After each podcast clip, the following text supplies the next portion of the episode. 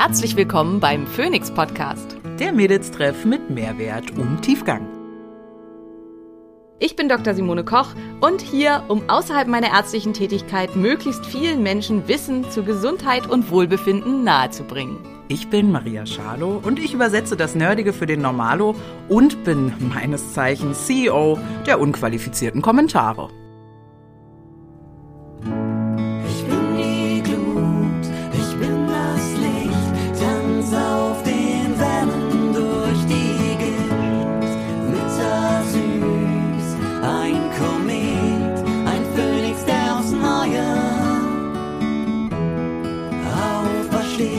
Dieser Podcast dient der reinen Wissensvermittlung.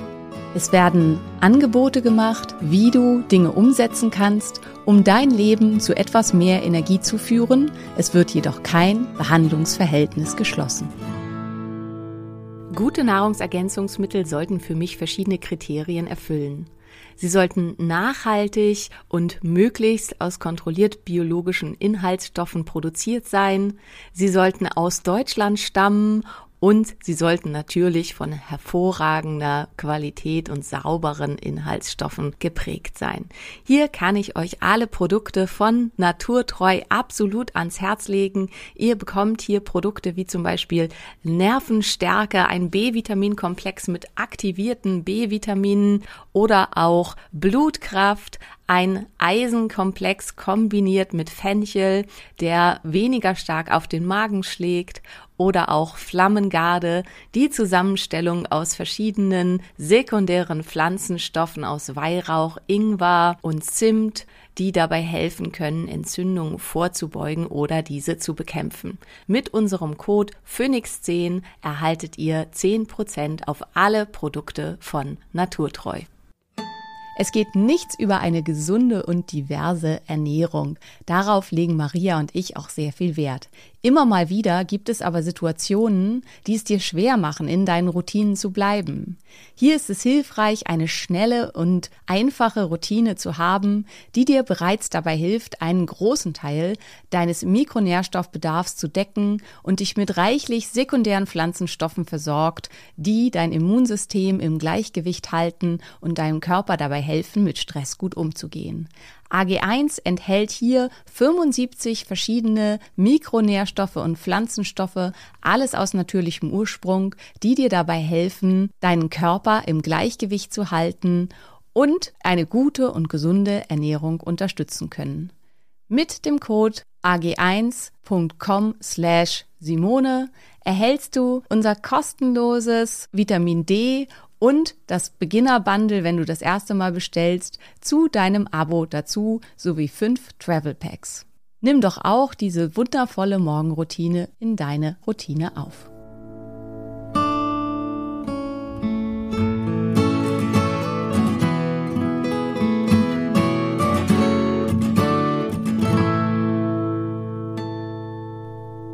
Einen wunderschönen guten Tag. Oh Mann, Simone und ich haben uns gerade angeguckt, wer ist denn hier dran heute mit der Einführung machen? Es bin wohl ich. Ich dachte, beim letzten Mal wäre ich gewesen. Aber Ja, warst du auch, ist mir auch gerade aufgefallen. Aber egal, mach so, weiter. Wollen wir noch mal Du machst das so schön. Okay. äh, einen wunderschönen guten Tag, liebe Podcast-Gemeinde rund um eure zwei wunderschönsten blonden Frauen in eurem Leben. Es sei denn, eure Frauen und Kinder sind auch blond, dann würde ich die vor uns lassen. Aber ansonsten, ja, wird hier nichts anderes vorgelassen. Wir haben äh, euch erhört und haben äh, Listen geschrieben, um uns dann zu entscheiden, heute ein Thema zu machen, auf das wir Bock haben. aber, aber eins, was halt auch einfach wichtig ist, ähm, Thema Neujahrsvorsätze und was machen wir da so? Und wir sind natürlich jetzt nicht die Frauen, wobei doch Raucher. Hast du mal Raucherentwöhnung beglitten, so richtig? Äh, ja, ja, klar, natürlich. Ja. Ah ja, ja, ach so, das sogar auch. Okay, perfekt. Das Also- können wir auch als Thema mit aufnehmen, das ist eine gute Idee. Ja, also ich denke, dass viele jetzt versuchen oder gerade dabei sind. Ich sehe auf TikTok einen, der furchtbar leidet. Jeden Tag macht er ein Video. Tag fünf ohne Rauchen und der führt dann so Selbstgespräche. Aber ja, geh mal rein. Ähm, die meisten werden sich aber, und das steht ja wohl irgendwie immer auf diesem Neujahrschart, besser ernähren wollen und Sport machen wollen.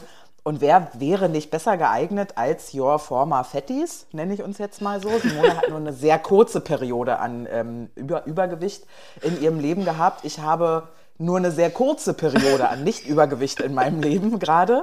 Da ergänzen wir uns doch super. Ja, genau. Also wir haben hier äh, 30 Jahre Fettsein am Start sozusagen und den Weg da raus. Ähm, aber dazu gehört ja viel mehr, ne? Thema Gesundheit, Thema Bewegung, wie kann ich das in den Alltag einbauen? Mich würde besonders interessieren, ich kriege dazu gerade viele Fragen, Mona, ähm, von Frauen, die halt auch mit dem Eisbaden anfangen wollen und so und sofort das Immunsystem reinklatscht. Also von sofort Blasenentzündung bis sofort Lungenentzündung, wo ich nur vermute, dass da was mit den Nährstoffen nicht hinhauen kann irgendwie, dass die sofort Ja, also man muss halt wir sagen, wer solche Symptome hat, also sowohl als auch, also Lungenentzündung, das ist ja ganz, ganz furchtbar, ähm, würde ich auch ehrlich gesagt in Zweifel ziehen, ob das nur am Eisbaden liegt, äh, aber Nee, die hat knows? jetzt nur Angst, Eis zu baden, weil sie gerade rauskommt. Äh, Der Arzt hat jetzt zwar gesagt, aber ne, also was können gerade unsere Krankenhasen, das wäre Ja. jetzt ja eigentlich die Überschrift, machen, um diese ganzen, also ich habe ich hab manchmal das Gefühl von den Mitschriften, die ich so bekomme, dass die Leute versuchen, gesund zu leben und davon krank werden. Ja, Also, da, ja. da ist ja Weil's zum Teil auch was dran. Also ich finde, Ja. also Daniel hat ja viel so Content gemacht, so Heilung von der Heilung. Und wenn man es halt krass übertreibt und sich krass zu doll stresst und so weiter, dann kann das halt auch schon wieder schlecht sein. Und ich würde sagen, zum Eisbaden halt nicht jetzt anfangen. Also zumindest nicht draußen, weil es ist einfach zu kalt aktuell. Also null Grad, wenn man halt schon, also wenn man kerngesund ist und, oder beziehungsweise halbwegs fit ist, dann ist es halt total okay. Maria guckt raus, draußen sind minus 11 Grad. Ich habe die Kinder Ja, gerade zur Schule gefahren und habe gedacht, mir fallen die Hände nee. vom Lenkrad, also äh, frieren Ja. an oder wie auch immer. Ich denke mir halt immer unterjährig, Tobi hat sich ja letztes Jahr ein neues Auto geholt und dann so Lenkradheizung und so ein Shit, ne? Und ich sag, Ja. das ist doch bescheuert, was will man damit? Und dann sind solche Te Temperaturen und ich fahre nur ins Gym Ja. und ich wünschte, wir hätten Lenkradheizung. Ja, ich habe Lenkradheizung. Ja, na klar, du hast Rainout. Also da würde ich auch nicht drüber überlegen. Aber Ja. als ein Mensch, der das nicht hat, denkt man an sowas nicht. Aber ja, sorry, bin dir ins Wort gefallen. Also jetzt dann nicht anfangen mit Eisbahn. Genau, also optimal ist halt immer, man fängt im September oder so an, so dass man sich halt langsam einfinden kann in die niedrigen Temperaturen und der Körper sich so ein bisschen dran gewöhnen kann. Mit diesem Blasenentzündungsding, das haben ja viele, dann stimmt halt wirklich was nicht. Also dann stimmt was nicht im Mikrobiom der Blase, dann sind wahrscheinlich kontinuierlich Bakterien in der Blase, die da nicht hingehören. Der Urin sollte vollständig steril sein, also der Urin aus der Blase sollte vollständig steril sein. Ähm, und wer halt ständig mit Blasenentzündung zu tun hat, da ist das wahrscheinlich nicht der Fall und der hat da schon irgendwelche Schwierigkeiten. Können Und die was machen außer Antibiose?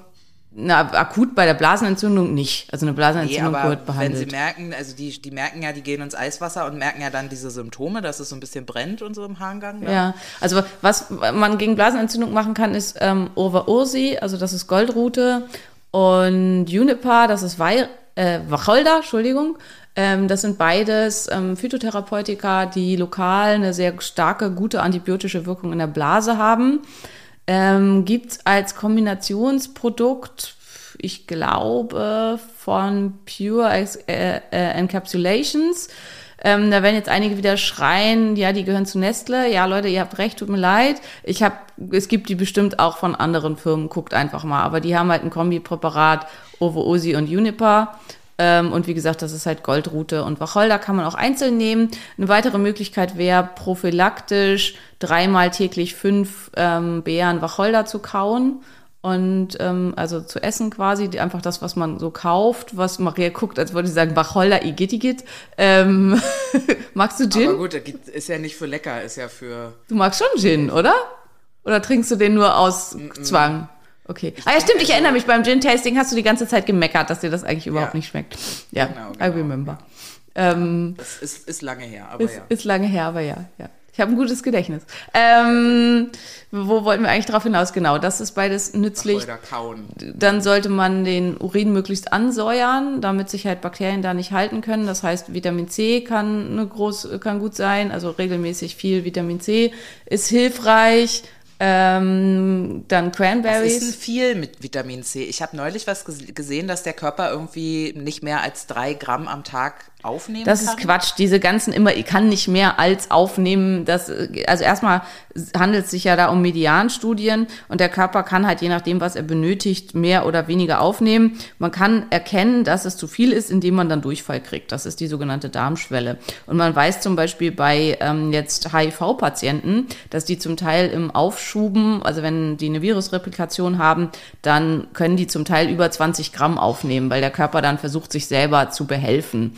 Und ähm, also das ist sehr variabel. Und tendenziell kann man eben das, äh, also ich habe auch einige ähm, Patienten mit dem CFS, die auch riesige hohe Mengen Vitamin C problemlos am Tag zu sich nehmen können, ohne dass es zu Durchfall verursacht, weil ihr Körper das einfach benötigt. Also da einfach ausprobieren, wo liegt meine Darmschwelle. Und es ist auch nicht schlimm, wenn man davon Durchfall kriegt. Also wenn man halt, weiß nicht, neun Gramm am Tag nimmt und dann kriegt man Durchfall, naja, dann hat man halt einen Tag Durchfall. Ist nicht so wild. Also da passiert nichts Schlimmes. Es ist kein schlimmer Durchfall. Und also ich würde mal mit so drei Gramm anfangen und versuchen, das auf drei Gaben am Tag zu verteilen. Ähm, nächstes Cranberry. Cranberry hat sowohl eine ähm, antimikrobiotische Eigenschaft für das Urogenital, also für ähm, ja, Genitalbereich und Blase, als auch eben eine ansäuernde, ansäuernde Wirkung. Ähm, entweder man trinkt da Cranberry-Muttersaft, ähm, den gibt es zum Beispiel von Völkel im Bioladen, schmeckt absolut widerwärtig, meine Meinung. Also wenn du das lecker findest da draußen, sorry, das ist wieder hier so eine unqualifizierte Simone-Meinung. Ich finde, es schmeckt abartig bitter, mag den gar nicht. Aber was, wenn es sein muss, muss sein. Und man sagt ja auch, Medikamente sozusagen, beziehungsweise wenn es wirken soll, darf es nicht lecker sein. Und insofern ja, ist das da eine Möglichkeit. Ansonsten kann man auch hier wieder auf Cranberry-Extrakt zurückgreifen. Gibt es zum Beispiel von Naturtreu. Ähm, ich weiß gar nicht, ich glaube, das Präparat heißt sogar Blasenstark oder irgendwie sowas. Ähm, und ja, mit unserem Code Phoenix 10 könnt ihr da zugreifen und euch eindecken, sowohl mit Vitamin C, das wäre dann ähm, Blütenkraft, glaube ich, ja, irgendwie so. Vielleicht hätten wir das mal googeln sollen. Bären, Bärenkönig ist es, glaube ich, den hatte ich. Bärenkönig, genau. Bärenkönig. Genau. Und dann gibt es halt noch das ähm, für die Blase äh, Cranberry-Extrakt. Und das könnte man als Kombi dann nehmen. Und das hat halt oft eine gute prophylaktische Wirkung. Man muss aber auch sagen, dieses, es brennt ein bisschen, heißt halt noch nicht, dass es eine Blasenentzündung ist oder wird. Manchmal ist es einfach auch eine kältebedingte Blasenreizung. Also das ist halt, was viele ja auch merken, wenn sie einfach nur auf ihrem kalten Hintern sitzen, dass sie das Gefühl haben, mh, hm, fühlt sich irgendwie nicht so gut an ähm, dass es einfach, dass hier Kälte reinkommt und das ja. über den nervalen Reiz der Kälte es zu, Kon Kontraktionen der Blasenmuskulatur kommt und das einfach als unangenehm empfunden wird, aber mit einer Blasenentzündung erstmal noch nichts zu tun hat. Ah, auch gut zu wissen, dass vielleicht die Symptome falsch interpretiert ja. werden. Was ist denn mit sowas wie Demanose? Das ist auch eine gute Sache. Demanose kann man auch mit prophylaktisch nehmen. Genau, das wäre noch mein, ein weiterer Vorschlag gewesen, ähm, den ich noch gebracht hätte. Aber danke, super. Ja, das ist das Einzige, was ich kenne. Ja. Also Cranberry-Saft und Cranberry-Saft, jetzt spreche ich wie meine Oma. Ich hätte gern zwei Schäseburger und einen Cranberry-Saft. Ähm, Schäseburger, das habe ich noch nie gehört. Geil. Und, und, äh, und Demanose, das ist, ich hatte das ja auch eine Zeit lang in meinen 20ern, dass ich wirklich permanent erst entweder eine Pilzinfektion hatte oder eine Blaseninfektion. Ja, das ist halt ein weiterer Punkt. Es kann halt ein hormonelles Ungleichgewicht sein. Das war ja bei dir auch der Fall, wenn Östrogen im Vergleich zu Progesteron zu hoch ist, also wenn nicht ausreichend, ähm, also sowohl nicht ausreichend Östrogen, was ja bei dir auch der Fall war, plus dann noch zu wenig Progesteron, ähm, erhöht ganz stark das Risiko für Blasenentzündungen. Ähm, das ist auch ein Problem, wenn man ausschließlich Progesteron gibt. Also wenn jemand so wie bei dir eine Östro äh, eigentlich einen Östrogenmangel hat, aber eine Östrogendominanz, weil halt gar kein Eisprung erfolgt und man gibt dann nur Progesteron dazu, dann wird manchmal die Neigung zu Blasenentzündungen und Pilzinfektionen erstmal höher und nicht besser weil halt ähm, weiterhin einfach viel zu wenig Östrogen im Verhältnis zum Progesteron da ist. Deswegen muss das sehr gut eingestellt werden. Deswegen haben auch viele Frauen unter der Pilz, äh, unter der Pilz, unter der Pille vermehrt Pilzinfektionen, so wäre es richtig, und auch oft vermehrt Blaseninfektionen. Ähm, weiteres Ding, aber das hat jetzt ja nichts mit dem Eisbaden zu tun, ist halt, dass wer da empfindlich ist, dass man halt keine Bakterien in den Bereich einbringen sollte. Das heißt, vor ähm, manueller Stimulation sollte derjenige, der es tut, sich die Hände waschen und gegebenenfalls auch ähm, sterilisieren, äh, also desinfizieren. Sterilisieren geht nicht. Ähm, und auch, ja, Oralverkehr sollte man möglichst ganz weglassen, wenn man da eine Neigung zu hat. Und nach dem Sex sollte man Pipi machen gehen, damit da keine Bakterien, die, also damit Bakterien, die da eingerieben wurden, sozusagen dann gleich wieder ausgespült wurden. Ja, Schweinerei alles. Ja, Ja. ganze Schweinerei-Dinge. Ja, okay. okay Ist aber ein okay. wichtiger Punkt. Also ist oft, Ja. bei, bei manchen löst das schon das Problem der häufigen Ja, Infektion. wünschenswert. Das ist ja wirklich super unangenehm. Und vielleicht ist, gilt für die auch der Tipp mit jetzt nicht anfangen, Eis zu baden? Ich würde schon sagen, also ich würde halt vielleicht nicht gleich in 0 Grad kaltes Wasser gehen und aktuell jetzt hat das Wasser halt 0 Grad. Also ich habe noch nicht in meine da Tonne hab ich- geguckt, aber ich glaube, da ist eine fette Eisschicht gestern- drauf. Da habe ich mich auch gestern so krass blamiert. Ne? Ich zerschlage das Eis auf, meiner, auf meinem Becken Ja. und, dann, und dabei rede ich und ich sage so, oh, ich bin gespannt, wie kalt das Wasser ist. Und Tobi guckt mich schon so an. und, und im Nachhinein fragt, war das ernst gemeint? Ich sage, ja klar. Und er sagt, das war Eis auf der Wanne. Was dachtest du, wie kalt das Wasser ist? Ja, es muss 0 Grad haben. Null Grad, Ja, genau. ja. Aber ja, das war also ähm, der Fail der Charlo. Aber Fail der Schal Schalo-Fail des Tages. ja, genau, so rum. Aber es ist, ähm, ja, es ist halt super. Also wer, wer Eisbaden kann, ich würde jetzt mal sagen, ich kann es, bin da erfahrener oder so. Aber ähm, ja, das ist, das Kind hustet hier auch schon wieder und schnüpfelt rum. Ähm, für, das ist dann immer schwer. Und ansonsten, also direkt, das Problem ist halt, direkt nach dem Eisbaden kommt es erstmal zu einem Drop der Lymphozyten, also zu einem Abfall der weißen Blutkörperchen, die halt äh, unter anderem ja die Verteidigung des Körpers gegen Erreger machen. Und wer halt da schon Erreger hat, und das ist halt das Problem, wer schon in der Blase Erreger hat, der bekommt dann halt eine Blasenentzündung. Oder wer eben schon den krassen Kita-Bakterien ausgesetzt ist, der kriegt dann halt vielleicht eine Infektion in dem Moment, wenn er eben daran nicht gewöhnt ist. Über die Zeit, also wenn man das regelmäßig macht, erhöhen sich insgesamt die Lymphozyten und es wird, kommt halt zu einer deutlich besseren immunologischen Lage und Abwehr. Aber nicht am Anfang. Und dementsprechend ähm, braucht es einfach ein bisschen Zeit. Und deswegen sollte man sich halt nicht gleich in so eine krasse Situation schubsen. Und es sollte einem halt insgesamt total gut gehen, bevor man mit Eisbaden anfängt. Und das ist bei vielen halt ein Problem. Ähm, ich würde halt auch sagen, es gibt ganz viel andere Sachen. Also ich würde Eisbaden nicht an den Anfang einer Heilungsreise setzen. So, und damit fangen wir jetzt vielleicht wirklich mal an. Neujahrsvorsätze. Maria vor drei Jahren, ich will äh, schlank und voller Energie werden, Dr. Mona. Was mache ich als erstes? Na, als allererstes, das haben wir jetzt ja auch schon ganz, ganz oft, würde ich halt mal nach den Nährstoffen gucken, wie ist meine Nährstoffversorgung. Ähm, Im Prinzip muss man sagen, wenn man nicht ganz gesund ist und wenn man halt vor allen Dingen auch unter chronisch-systemischer Entzündung leidet, ähm, egal ob das jetzt eine chronisch stille systemische Entzündung ist oder eine in irgendeiner Weise akute, Laute. laute, genau. ähm, wobei halt immer die Frage ist, was ist laut, ne? Wenn ich halt total übergewichtig bin, super Wasser eingelagert habe, ähm, mich ständig müde und erschöpft fühle und immer irgendwie platt bin, ist das nicht auch schon relativ laut, was mein Körper mir da signalisieren will? Und höre ich nur einfach nicht zu. Aber ähm, wie auch immer, also wenn man unter chronischer äh, systemischer Entzündung leidet, dann hat man einen massiv erhöhten Verbrauch an diversesten Nährstoffen, also an allem Möglichen.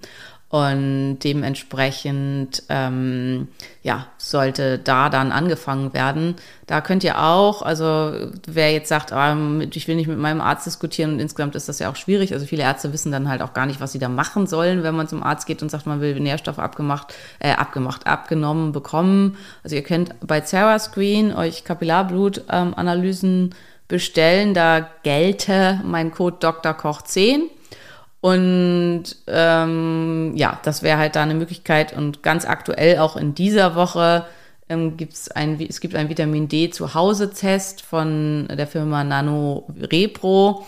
Und da gilt nur für diese Woche Simone 10, wenn ihr euch den bestellen wollt. Das Coole bei dem ist, man kann das Ergebnis sofort ablesen. Also man muss gar nicht das irgendwo hinschicken oder so, sondern man kriegt ein Sofortergebnis ähm, so dass man eine Idee bekommt, ist man Vitamin D optimal versorgt oder nicht. Und das war spannend. Ich habe den gestern gerade gemacht und ich habe ja diverse Vitamin D-Snips, also wirklich irgendwie am Rezeptor, in der Aufnahme, in der Aktivierung und weiß ich nicht. Und der hat mir ausgeworfen, ich bin immer noch, also ich nehme 20.000 Einheiten Vitamin D am Tag und der hat mir ausgeworfen, ich bin immer noch unzureichend versorgt. Ähm, weswegen ich jetzt meine Vitamin D-Zufuhr ein bisschen erhöhen werde. Ja. Ich finde es halt immer wieder so krass, wenn wir diese Medianstudien, hast du gehört, Ergebnisse uns anhören. Und dann hört man sowas, Ja, ja, genau. wo ja irgendwie die Leute schon Angst haben vor 4000 Einheiten am Tag. Ja. Und du so, ja, ich nehme 20 und bin immer noch unterversorgt.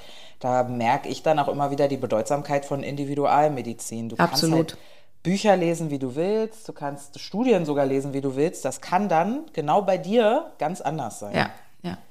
Und deswegen, also messen ist besser statt raten. Das ist ja das, ja, eins der Motto der meisten Funktionalmediziner.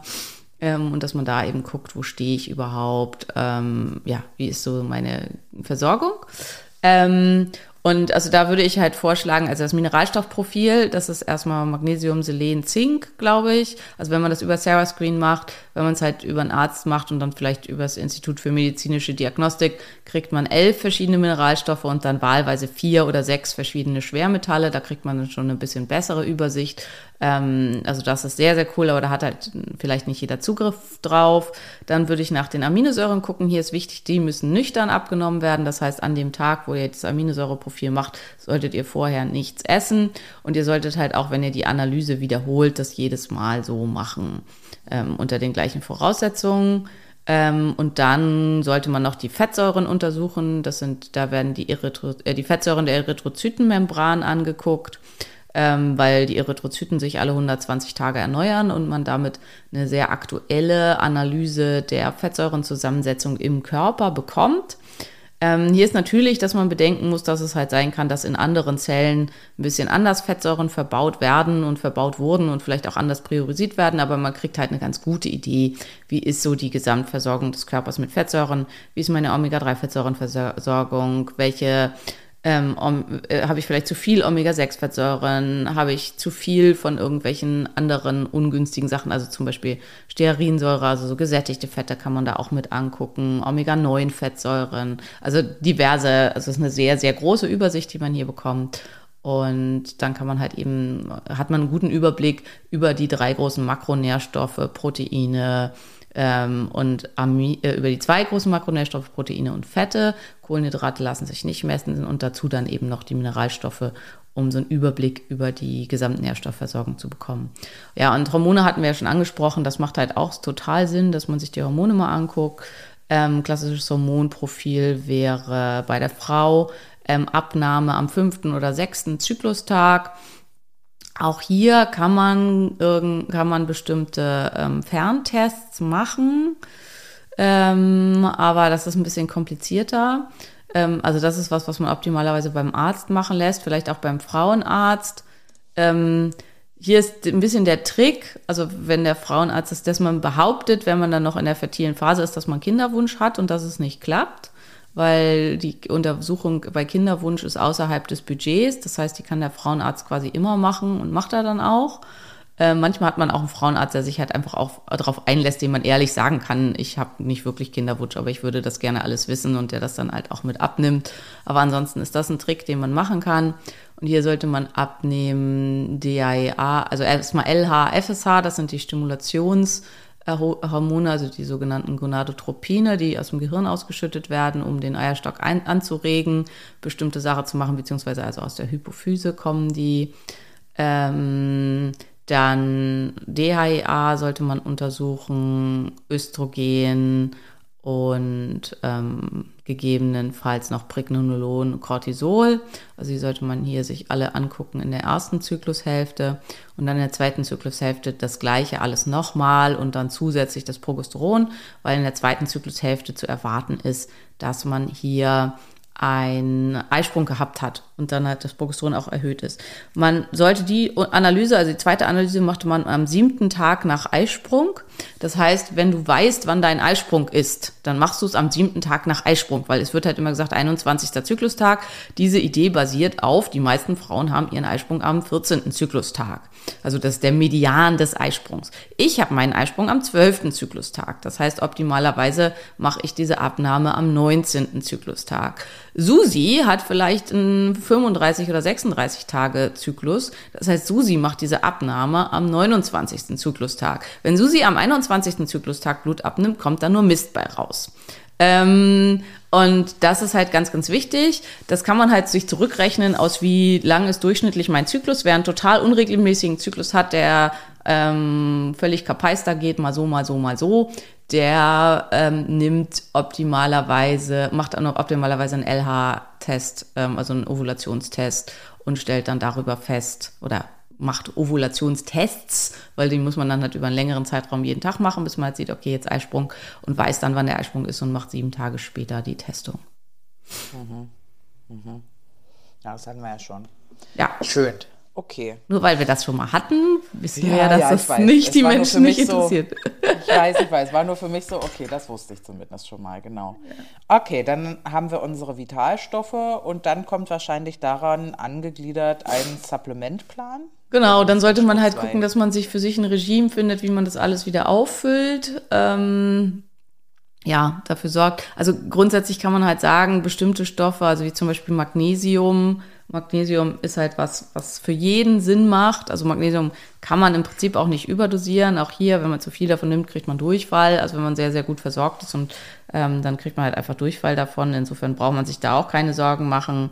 Auch hier wieder Präparat von Naturtreu, Kraftreserve, finde ich nach wie vor super. Ähm, nehme ich halt jeden Tag. Ähm, und Omega-3-Fettsäuren, auch bei Omega-3-Fettsäuren, ähm, eigentlich jeder ist unterversorgt und macht daher absolut Sinn.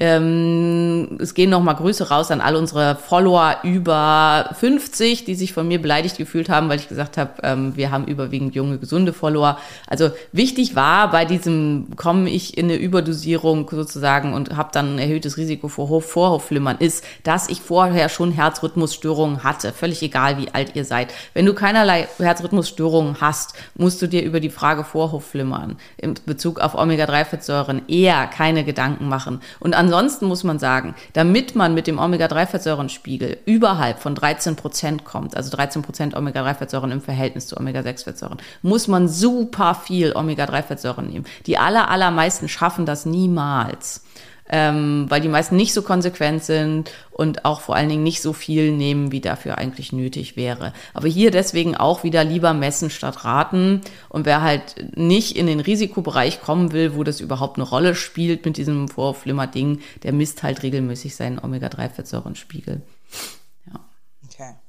Ja, sehr gut. Dann Dann Schritt Nummer drei.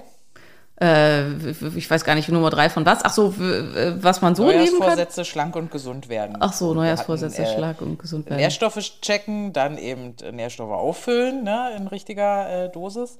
Was ist so mit Fasten? Was halten wir von Ernährungsplänen, Fitnessregime? Glaubst du, man kann mit Home-Fitness-Videos à la Pamela Reif, die alte, die nie schwitzt, ne? Also, sie macht mich einfach, da krieg ich schon Puls nur vom Zugucken. Das ist eigentlich super. Ich mag da Ähm, Fitness KK, die schwitzt wie bekloppt. Das Ja, genau, finde ich viel ist sympathischer. Ja, total. Da, da Ähm, tropft und, weiß ich nicht, äh, spritzt es in alle Richtungen. Ja, ja, absolute Empfehlung an der Stelle. Äh, aber ja, was halten wir davon? Wie finden wir das? Was wäre für wen gut geeignet? Wer muss womit aufpassen? Gerade auch in Bezug auf unsere kleinen Mäuse hier mit ihren Autoimmungeschichten, ne? Na, wichtig ist auch hier, dass man sich nicht überlastet, dass man den Körper nicht übermäßig stresst, dass man sich langsam einfindet in das Ganze. Eventuell auch für die quasi Autoimmunmäuse, dass man jetzt nicht gleichzeitig startet mit einer Low-Carb-Diät und Keto oder irgendwas und dann auch noch Hardcore-Sport, weil der nicht metabolisch flexible Körper hat dann keine andere Chance, als massiv Cortisol auszuschütten, um sich Glucose zur Verfügung zu stellen. Ähm, und dass diese massive Cortisolausschüttung kann halt zu einer Immundepression führen und dann halt auch zu einem Schub. Also gar keine gute Idee. Ähm, Dinge, die den Körper stressen, bitte nicht alle gleichzeitig, nicht, äh, und das ist halt auch so ein bisschen beim Eisbaden so, ne? Also man sollte halt versuchen, dass man einfach keine massiven Stressoren auslöst. Maria meldet sich schon, aber ich muss das noch kurz zu Ende bringen. Das ist halt auch ein Punkt beim mit Eisbaden anfangen. In den ersten zehn Tagen, in denen man Eisbadet, kommt es beim Eisbaden zu einer massiven Anst äh, Erhöhung, zu einem massiven Anstieg von Cortisol. Danach hat der Körper sich dran ge äh, gewöhnt und weiß, das bringt uns nicht um und macht das nicht mehr. Aber in den ersten Tagen ist das halt so, deswegen ist es da auch wichtig, sich langsam reinzugewöhnen. Also wenn man mit der Temperatur langsam runtergeht, das ist einer der Gründe für das langsam reingehen. Nicht, dass man einen Herzstillstand erleidet. Also das ist halt was, wo viele Angst vor haben, dass man da reingeht und dann bleibt das Herz stehen und man müsste sich deswegen daran gewöhnen, dass es Bullshit, außer man hat eine Herzvorerkrankung, mit der man dann sowieso nicht ohne ärztliche Begleitung Eisbaden gehen sollte, sondern ähm, also es sind halt so Gewöhnungsprozesse im Körper. Und also wenn man halt diverse Dinge kombiniert, die erstmal dem Körper massiv Stress machen und einen starken Anstieg von Cortisol macht, dann ist das nicht so gut. Thema Cortisol und Ruhepulserhöhung.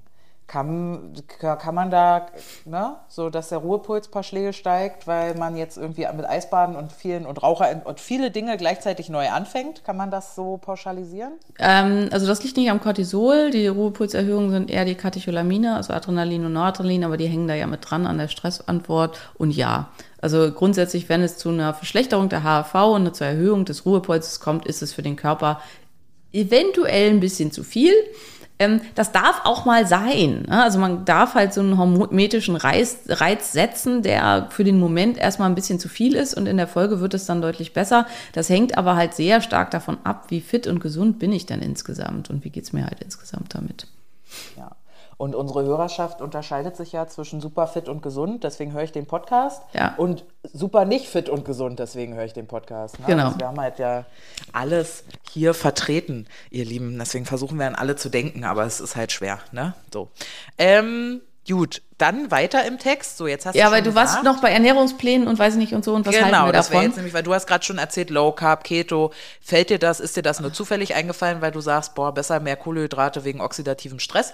Oder sagst du, ich bin grundsätzlich ein Riesenfan bei Menschen mit metabolischem Syndrom, lalila, auf Low Carb oder Keto zu gehen für den Anfang? Das ist halt so ein bisschen ein Problem. Ich finde, das kann man überhaupt nicht pauschalisieren. Also man muss halt gucken, was passt für wen, was bin ich auch für ein Typ, ähm, wo, was ist meine Ethnie, also komme ich ethnisch, ethisch her, das hatten wir auch schon ein paar Mal. Es gibt ja diese Blutgruppendiäten, wo wir schon drüber geredet haben, dass die an sich Blödsinn sind, weil die auf einer falschen Annahme basieren, aber gar nicht so Blödsinn, weil halt ähm, tendenziell Menschen mit der Blutgruppe 0 eher eine nordische Ethnie haben, also irgendwo aus der, im nordischen Bereich kommen, eine nordische Abstammung haben und ähm, Menschen mit einer nordischen Abstammung ähm, groß, also eine Keto- oder Low-Carb-Ernährung wesentlich besser vertragen als Menschen, die eine eher nicht nordische Ethnie haben und da halt mehr Schwierigkeiten mit haben.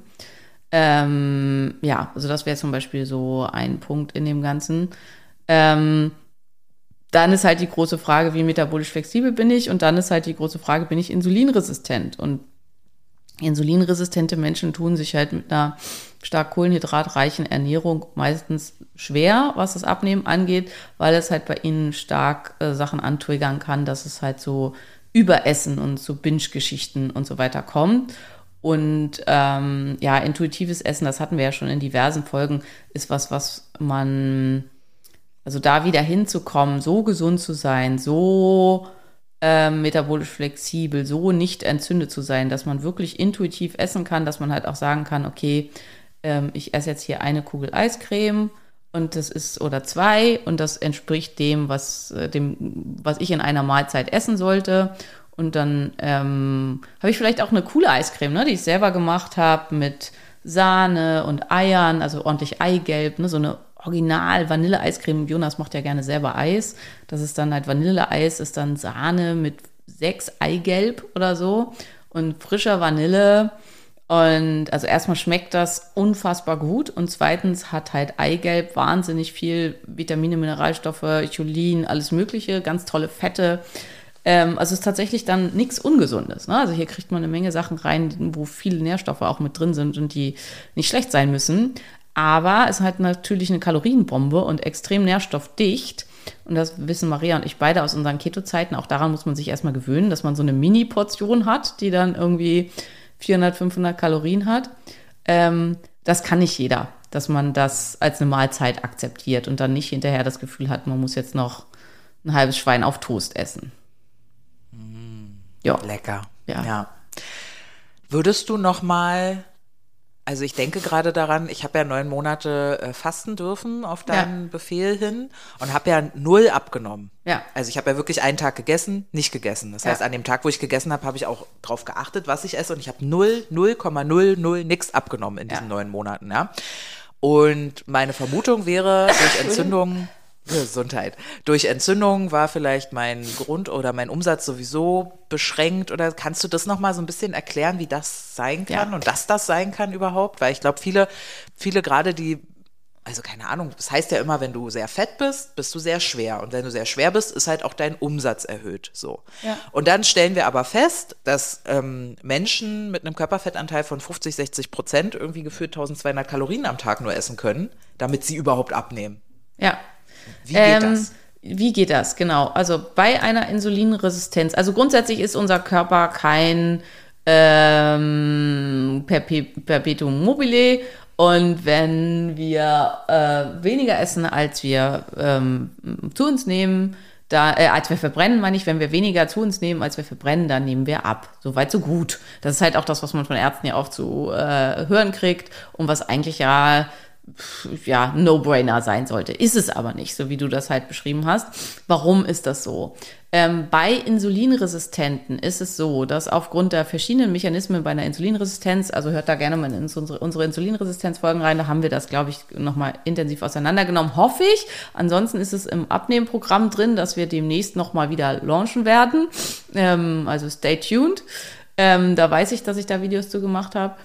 Ähm, also die sogenannte, da, also bei einer Insulinresistenz kommt es ähm, zu verschiedenen Mechanismen im Körper, die tatsächlich den Verbrauch runterfahren, sobald die Zufuhr ähm, vermindert wird. Und das muss gar nicht sein, dass die Zufuhr schon auf einem Bereich vermindert wird, wo man halt in einem deutlichen Defizit ist, sondern es kann sein, dass die Zufuhr einfach nicht mehr erhöht ist, weil viele essen ja dauerhaft zu viel.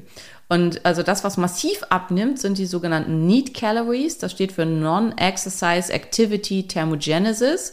Das ist das, was der Körper tut, wenn er sich nicht bewegt, um überschüssige Kalorien zu verbrennen. Und ich weiß nicht, wie es bei dem Mann in deinem Bett so ist, wenn der viel gegessen hat, weil der isst ja auch gerne mal sehr, sehr viel. Die laufen dann derartig heiß. Der wird einfach nur warm. Genau. Und das sind Need Calories. Also die, und das ist halt das, was der völlig gesunde Körper. Ich kenne das auch nicht. Wenn Ich ich, auch nicht, zu viel leider. esse, habe ich trotzdem kalte Füße zum Beispiel oder Ja, sowas. Also ja. ich kenne das gar nicht, dass mein Körper dann hochheizt. Ja, Genau. sondern Also Frauen tun sich damit schwerer. Warum? Weil Frauen halt eher Kalorien sparen, weil es könnte ja sein, man will äh, ein Kind äh, empfangen und ähm, ernähren und dann macht es Sinn, ähm, nicht alles in Wärme umzusetzen, sondern das zu sparen und einem Kind zur Verfügung zu stellen. Deswegen ist es für Männer im Allgemeinen leichter. Es gibt aber auch viele Männer, die das nicht können. Und es gibt auch Frauen, die das können, also bei denen das halt auch super läuft. Aber das ist halt bei denen einfach, wenn die viel essen, dann produzieren die einfach mehr Wärme und dann verheizen die das im wahrsten Sinne des Wortes. Und Insulinresistente tun das nicht. Im Gegenteil, da fährt der Körper das runter. Da friert man dann auch noch und wird dann halt richtig fies kalt, wenn man äh, weniger isst. Also wenn man halt die Kalorien runterfährt. Gleichzeitig ähm, auch zu den Need Calories gehört so Gezappel. Ähm, also so äh, nicht aktiv, also nicht im Sinne von Sport, sondern dieses, also so- manche machen ständig sowas oder wippen immer mit dem Fuß. Und da können über so einen Tag, je nachdem wie groß und wie schwer man ist, können da bis zu 1200 Kalorien zu, zusammenkommen von Gezappel. Und das ist halt eine Menge Zeugs. Ne? Und Insulinresistente hören, desto weniger sie essen, desto mehr auf sich zu bewegen. Und das ist halt auch was, was ich noch erinnere aus den Zeiten, wo ich so krank war und wo ich halt so entzündet war, dass ich gar keine Lust mehr hatte, mich in irgendeiner Form zu bewegen. Und ähm, dass ich am liebsten nur noch quasi wie, wie die wie der Seestern auf dem Sofa liegen wollte und ich jede Bewegung als zu viel empfunden habe. Und ähm, das ist halt das, was dazu führt, dass, wenn man sowas macht wie so ein Fastenregime oder so, es erstmal sein kann, dass man nicht wirklich abnimmt. Und bei dir war ja auch der Punkt, also du hast darauf geachtet, was du isst, aber du hast nicht auf die Kalorien geachtet. Und wenn ich das richtig erinnere, in dem Moment, in dem du wirklich auf die Kalorien geachtet hast und halt auch an den Tagen Kalorien gezählt hast, abgenommen, dann genau. hast du auch abgenommen. Genau. Und das ist halt der nächste große Punkt. Das, was gegessen wird, wird von übergewichtigen Menschen massiv unterschätzt. Und das ist halt leider was, also weil das eine ist, dass man hat sich dran gewöhnt an die großen Mengen, die man so isst und glaubt, das sei irgendwie normal. Also ich werde ja auch regelmäßig hart angegangen für meine Portionsgrößen, ähm, weil ich einfach halt nie, wirklich nicht viel esse. Also Maria und viele andere Menschen in meinem Umfeld machen sich auch lustig über meine Portion. ja, aber wiederum bist du halt satt. Ne? Genau, ich bin halt und satt. Das ist, und ich bin und das halt ist auch immer auch eher so ein Pygmäne. Und Ja, ähm, genau. und bei mir ist das auch bis heute noch so, dass ich mache mir Essen und dann rege ich mich regelmäßig drüber auf, weil ich schaffe nur die Hälfte. Ja. Also meine Augen sehen immer noch das, was ich halt 20, 25 Jahre lang an Portionsgröße hatte, was ich kannte, was mich satt macht. Also ich greife auch immer noch zu zwei Brötchen, ähm, zwei, also ne, ich esse immer noch, so- also ich greife dazu und dann merke ich, na fuck, ich Viel bin schon viel. satt. Ja, ja. Viel zu viel gewesen, ja. Oder Tobi, der dann irgendwie zwei Portionen uns aufmacht und mir schon ein bisschen weniger aufmacht. Und dann meckere ich immer noch mit ihm, weil tatsächlich, ich hasse es, wenn Essen übrig bleibt. So, Ja. Also ich bin tendenziell schon so die Aufessmaus.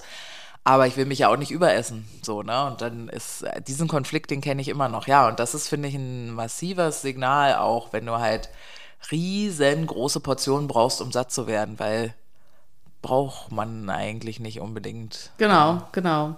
Und ja, und dass man das halt für sich auch lernt und deswegen, also so unschön und nervig das ist, ist meine Erfahrung halt auch, dass ähm, die meisten das einfach brauchen, dass sie eine Zeit lang tracken. Also so, auch wenn das lästig und anstrengend ist und so. Also zum einen lernt man, was hat was, also wie viel Kalorien sind in was drin und so weiter. Und zum anderen ähm, ist es halt so, dass man eine Idee dafür bekommt, wie wäre denn eigentlich die Kalorienmenge, die ich so zu mir nehmen möchte und sollte. Ja. Und ich habe dann äh, Low-Budget-Tipp, sagt man das so? Ich glaube ja. Auf äh, chatgptx.de kannst du eingeben, welche Lebensmittel du so hast und dass du einen ähm, Ernährungsplan für die nächsten sieben Tage daraus haben möchtest mit Rezepten und Ja. keine Ahnung 150 Gramm Protein am Tag. Dann kannst du noch sagen kein Gluten oder Foodmap-Intoleranzen, keine Ahnung. Äh, und dann schreibt ChatGPT dir einen kleinen Ernährungsplan. Genau. Der ist jetzt nicht immer geil. Also, Also eher eigentlich krass. nicht so. Ja, genau. ChatGPT ist nicht halt, so kreativ, aber immerhin.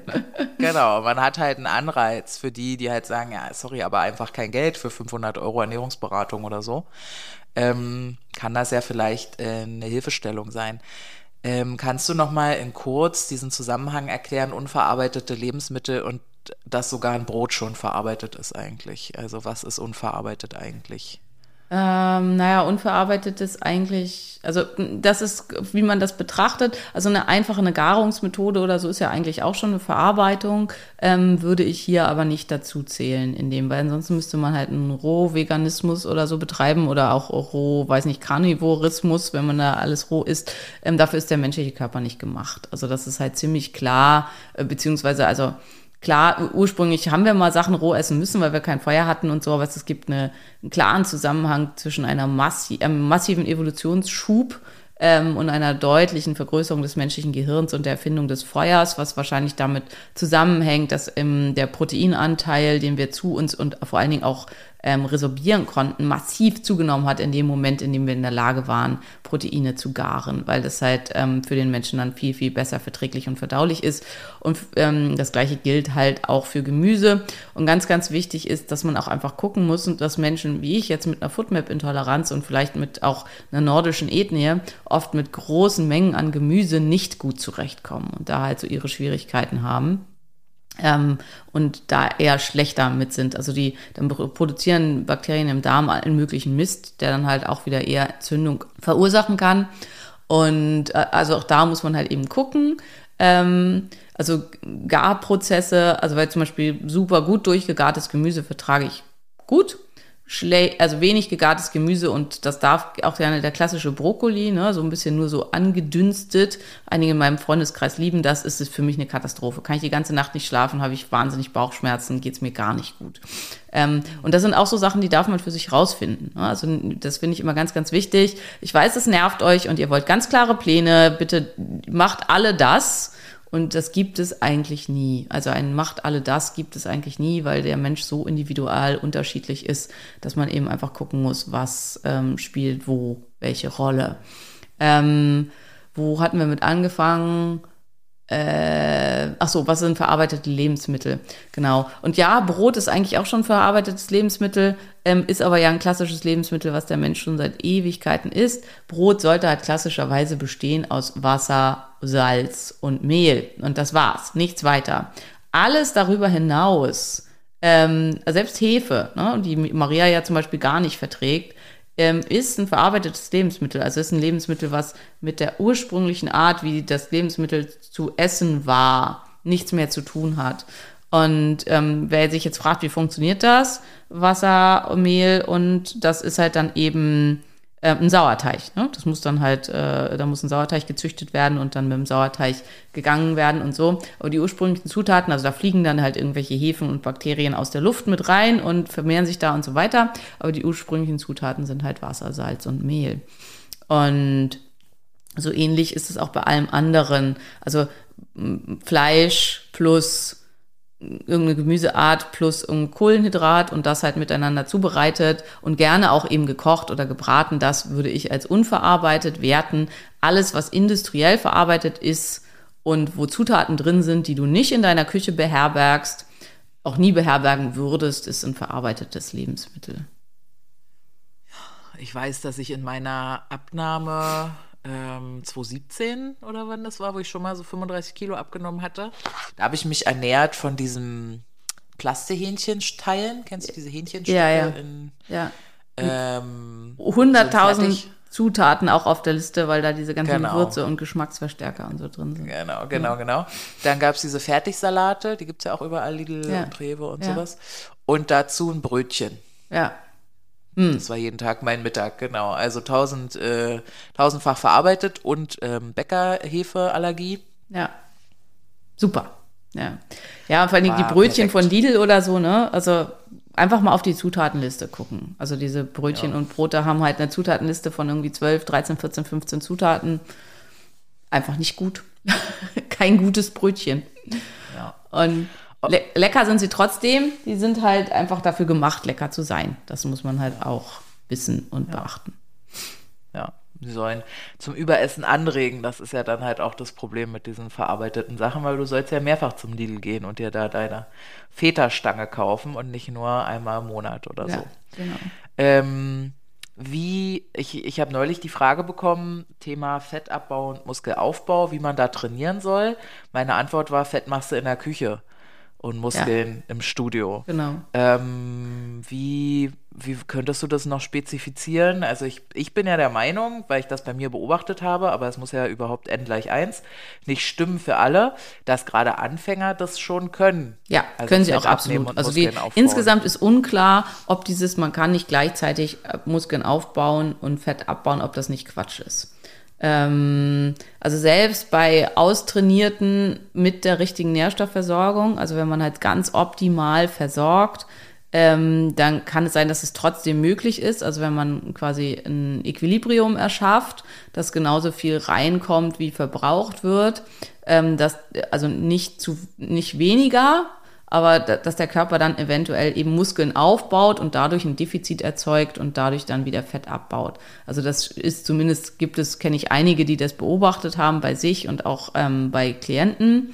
Ähm, bei Anfängern ist es auf jeden Fall möglich und bei Übergewichtigen auch auf jeden Fall, weil hier kommt halt wieder das Freezer-Beispiel, also äh, das, das Gef- Gefrierschrank-Beispiel. Wir stellen uns einfach vor, ähm, ich bin jetzt hier zu Hause und was weiß ich, draußen sind minus 11 Grad, ähm, die Bauern streiken, die Bahn auch, der, äh, die äh, Versorgung bricht zusammen. Es gibt nichts Neues einzukaufen, aber mein Tiefkühler hier im Haus ist komplett voll. Dann muss ich trotzdem die nächsten zwei, drei Wochen nicht hungern, weil sich in meinem Haus so viel Lebensmittel befinden, dass ich super damit klarkomme. Und so ist das halt auch beim Übergewichtigen. Maria hatte halt an sich kleben eine Versorgung für anderthalb Jahre oder so. Und aus denen bedient der Körper sich. Und solange ich halt Mineralstoffe und B-Vitamine und sowas von außen trotzdem zuführe, komme ich nicht wirklich in ein Defizit, weil in dem Moment, in dem ich metabolisch flexibel bin und dieses Fett verarbeiten kann, habe ich halt einen riesen Gefrierschrank, aus dem ich mich halt die ganze Zeit bedienen kann. Und es ist halt nicht so, dass ich hier dann eine Unterversorgung habe. Deswegen dürfen Übergewichtige auch auf jeden Fall gerne in ein hartes Defizit gehen und müssen nicht 1400 Kalorien oder so, müssen nicht im Grundumsatz bleiben, weil sie können ihren Grundumsatz auffüllen aus ihrem Gefrierschrank.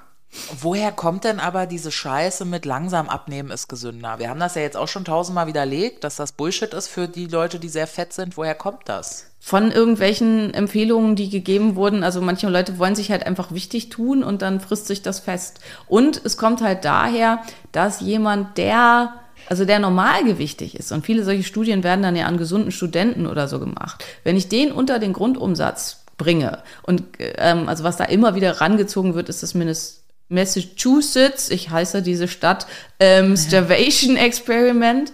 Ähm, und ähm, das wird immer wieder hier herangezogen und hier hat man halt junge, gesunde Männer, also ähm, Kriegsdienstverweigerer, glaube ich, ähm, super hart arbeiten und hungern lassen. Und bei denen hat das halt zu einer massiven Stoffwechselreduktion geführt und zwar zu einer Stoffwechselreduktion, die dann noch ein im Prinzip ein Leben lang negative Auswirkungen hatte.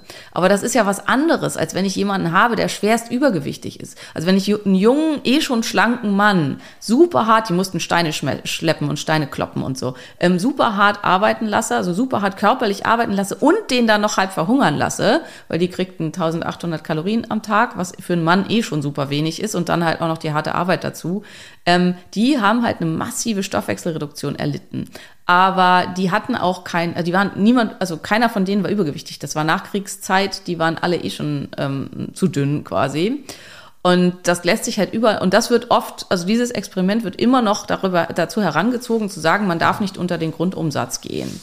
Ähm, das Problem ist halt, dass das hier, dass hier Äpfel mit Birnen verglichen werden. Also wenn ich jemanden habe, der massiv Übergewicht hat, der kann sich, wie gesagt, aus dem Kühlschrank bedienen. Und bei dem kommt es eben nicht zu einer Unterversorgung unterhalb des Grundumsatzes, weil ich führe vielleicht 800 Kalorien zu, die ich esse.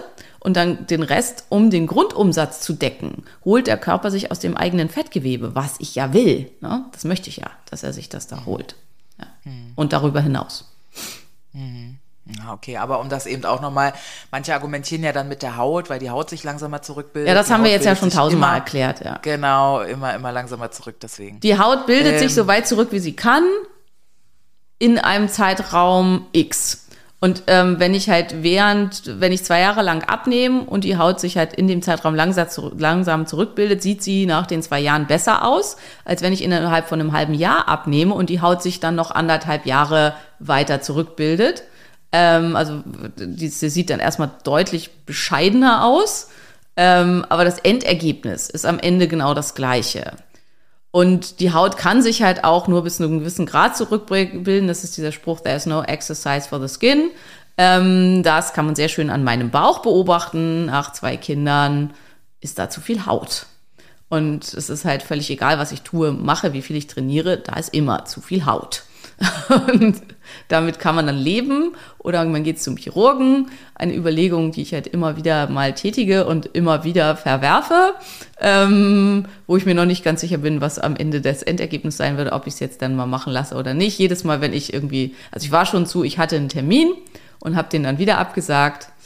Irgendwas in mir sagt, es fühlt sich nicht richtig an. We will see. Ja, und dann ist das ja schon alles, was man wissen muss. Ja. Das macht man erst, wenn es sich richtig anfühlt, nicht wahr?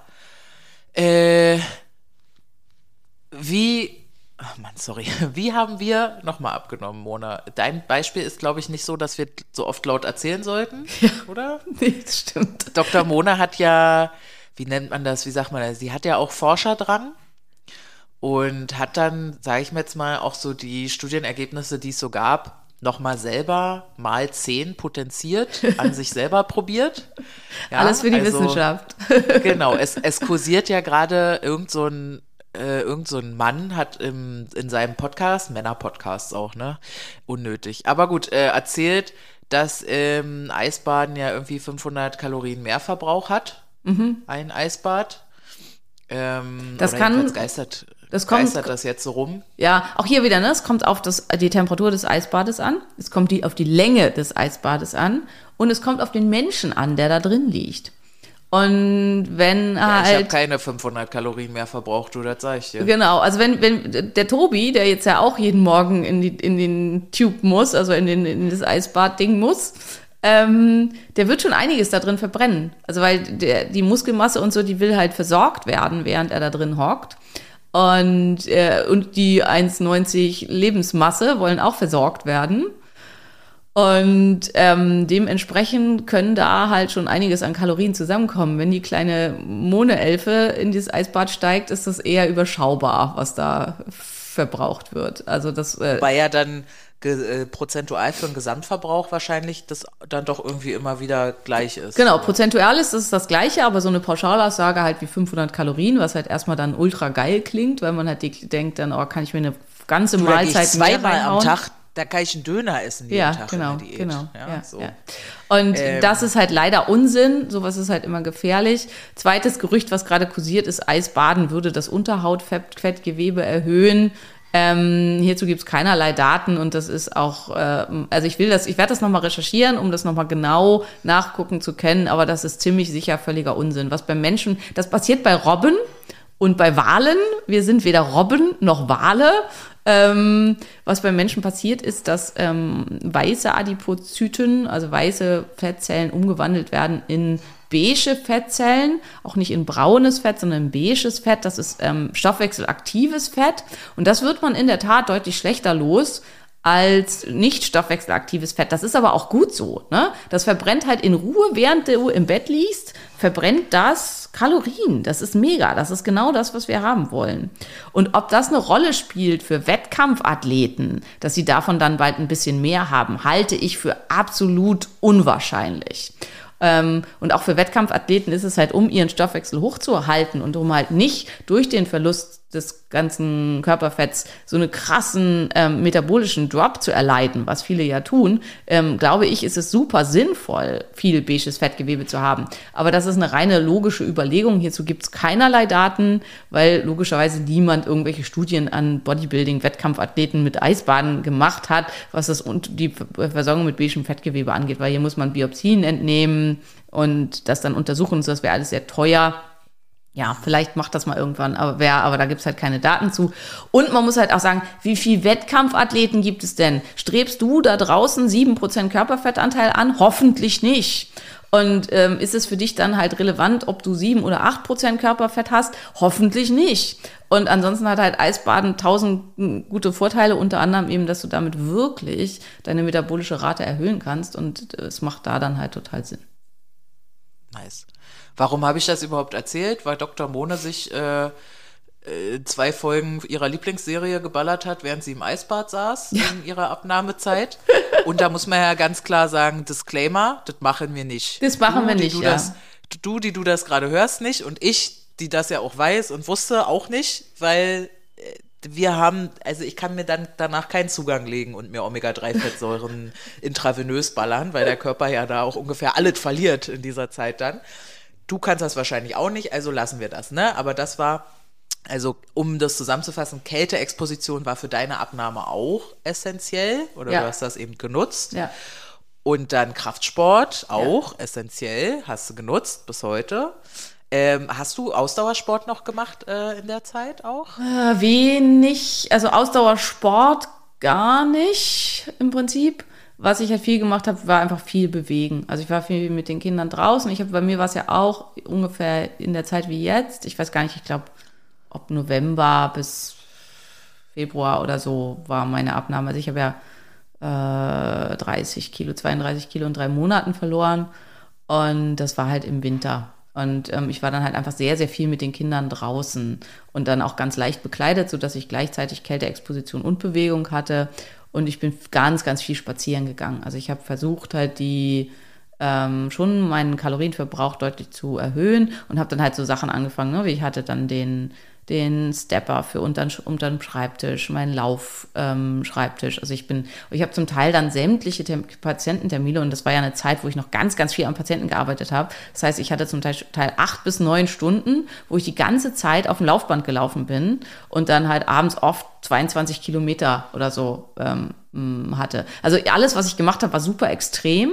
Auch da, ne, wenn man, wenn man ohne das vorher jemals geübt zu haben, 22 Kilometer auf dem Laufband läuft, ähm, erstens kriegt das Gehirn irgendwie einen Schnulli, weil es halt die ganze Zeit läuft, aber nicht wirklich läuft. Und zweitens tun einem die Waden am nächsten Tag derartig weh, dass man denkt, man muss sterben. Ähm, aber funktioniert natürlich. Also 22 Kilometer laufen verbraucht halt jede Menge Kalorien, auch wenn man nur mit 1,6 Kilometern pro Stunde läuft, weil das ist die Geschwindigkeit, in der man noch gut arbeiten kann. Und das ist halt super, super langsam. Aber wenn man das halt über einen langen Zeitraum macht, äh, also äh, dann oder ab und zu dann halt auch mal ein bisschen schneller, dann kommt man in neun Stunden halt schon auch auf beachtliche Kilometerzahlen. Ja, ja. Und ich habe ja das gleiche ungefähr abgenommen. Ich habe halt die doppelte mehr als, also sieben Monate gebraucht. Ja. Und das ist auch okay. Voll. Ja, also es Und am Ende aufs ganze Leben berechnet kommt es einem halt dann auch gar nicht mehr lang vor. Also, Ja, voll krass. Aber wenn man es anfängt, wenn man da am Anfang steht und irgendwie denkt, oh, ich muss 30, 40, was weiß ich, Kilo abnehmen, dann fühlt sich das schon irgendwie groß an.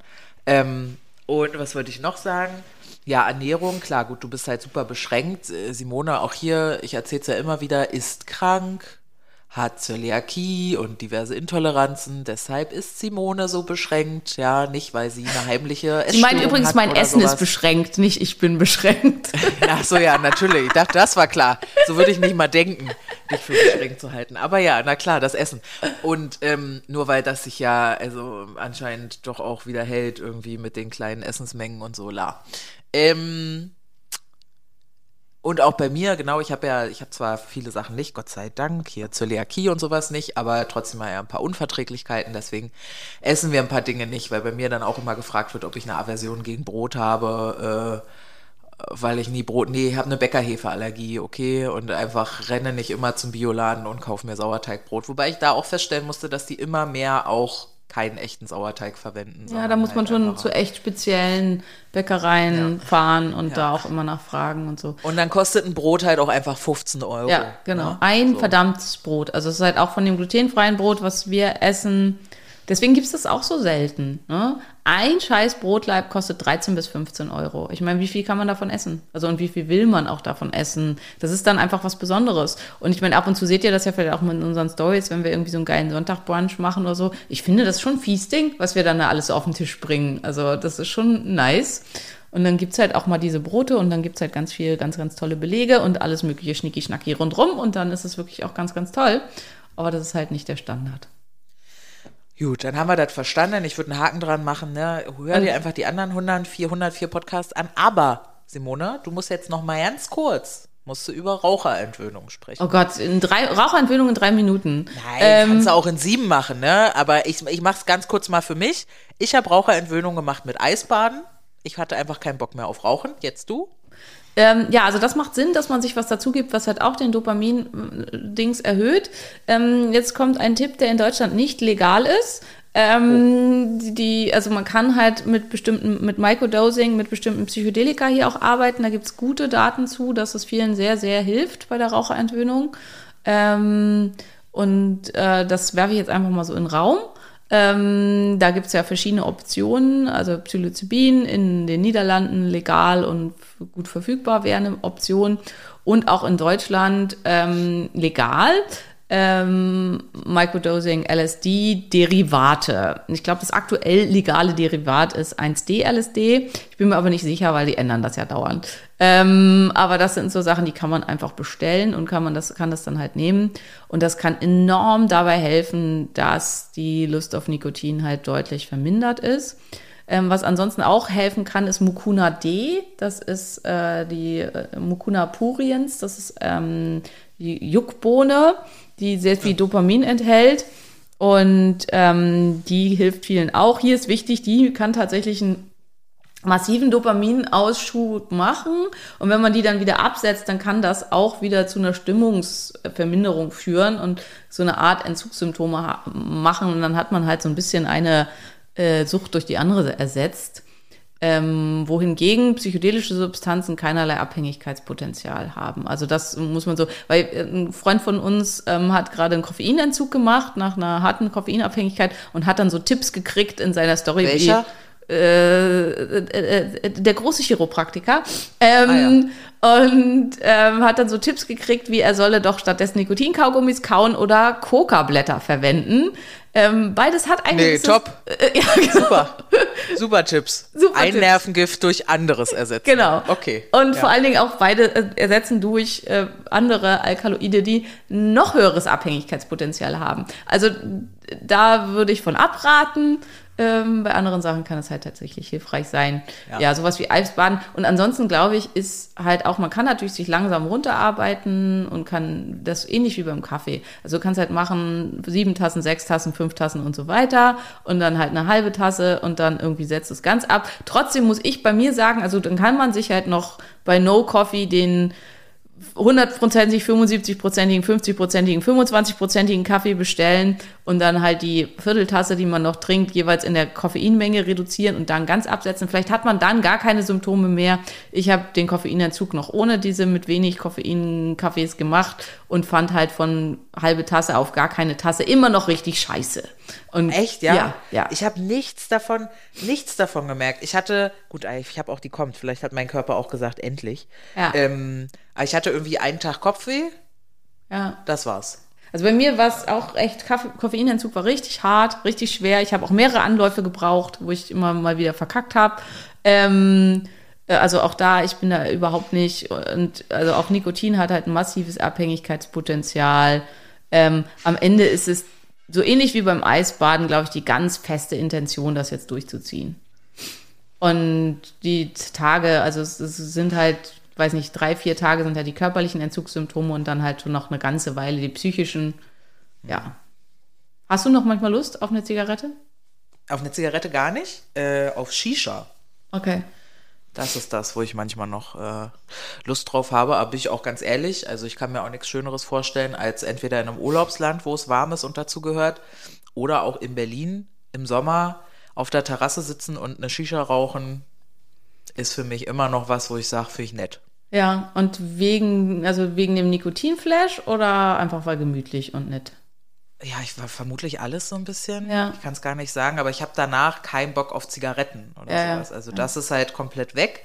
Das schmeckt halt auch so lecker, ne? Also ich glaube, das ist wirklich eher so dieses, ist halt was ganz anderes irgendwie. Ja, diese, wo ich auch ganz happy bin, ich habe damit nicht angefangen, ganz sind diese Vapes. Gibt's ja jetzt auch diese Elektrozigaretten, Ja. die so nicht mehr aussehen, als würdest du dir so einen halben Betonkoffer an den Hals halten, sondern nur noch so kleine, dünne Stifte.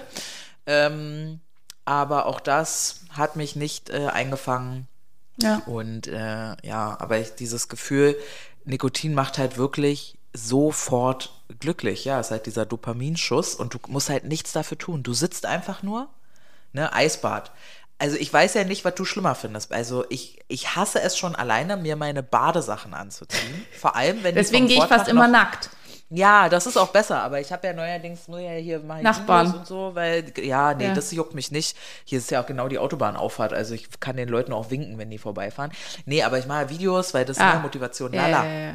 Und äh, ähm, ja, das alleine schon, sich diesen kalten Badeanzug vom Tag davor dann so über die Haut zu streifen, da kriege ich ja schon Herpes von. Aber ja. Ja, ähm, gibt's so, was hältst du von so Hypnose, Nikotin, äh, Rauchentwöhnungshypnose und Meditation? Keine Erfahrung mit, also Meditation ist immer gut, Surf the Urge. Ob Hypnose was helfen kann, gibt es, glaube ich, gute Daten zu, bestimmt. Also lohnt sich vielleicht, das zu probieren. Ich glaube aber, es ist nicht der entscheidende Punkt. Also, Ja.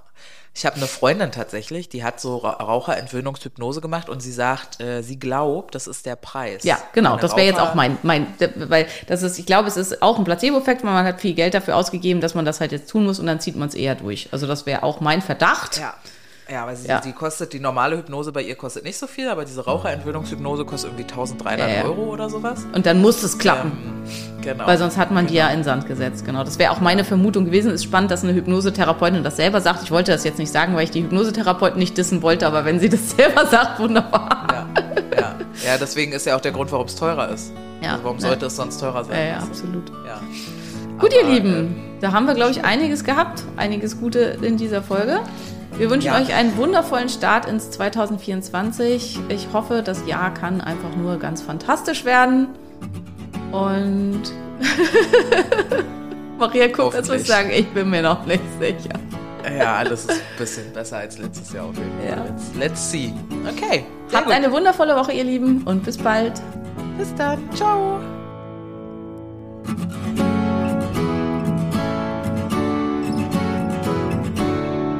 Das war der Phoenix Podcast. Vielen Dank, dass du zugehört hast und ich hoffe, du bist auch nächste Woche wieder mit dabei.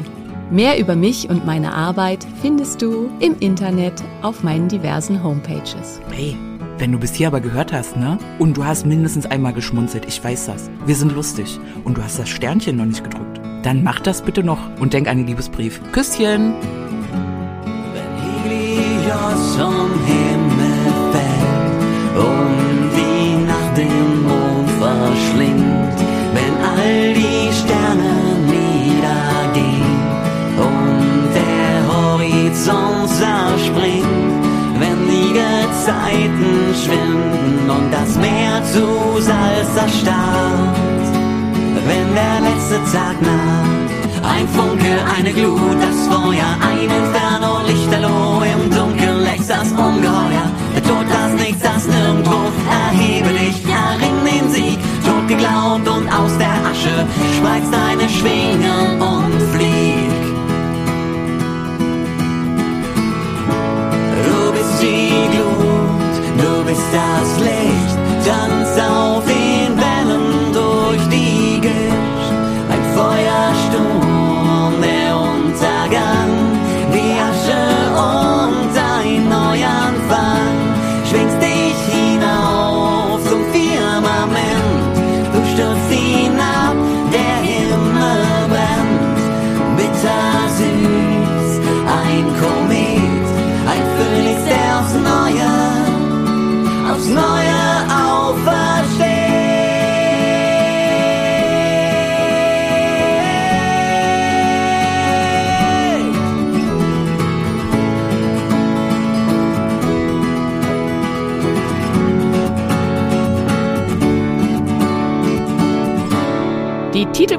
bzw. Abspannmusik hat dir gefallen? Dies sind Beauty and the Bard. Guck doch mal auf ihrer Homepage vorbei.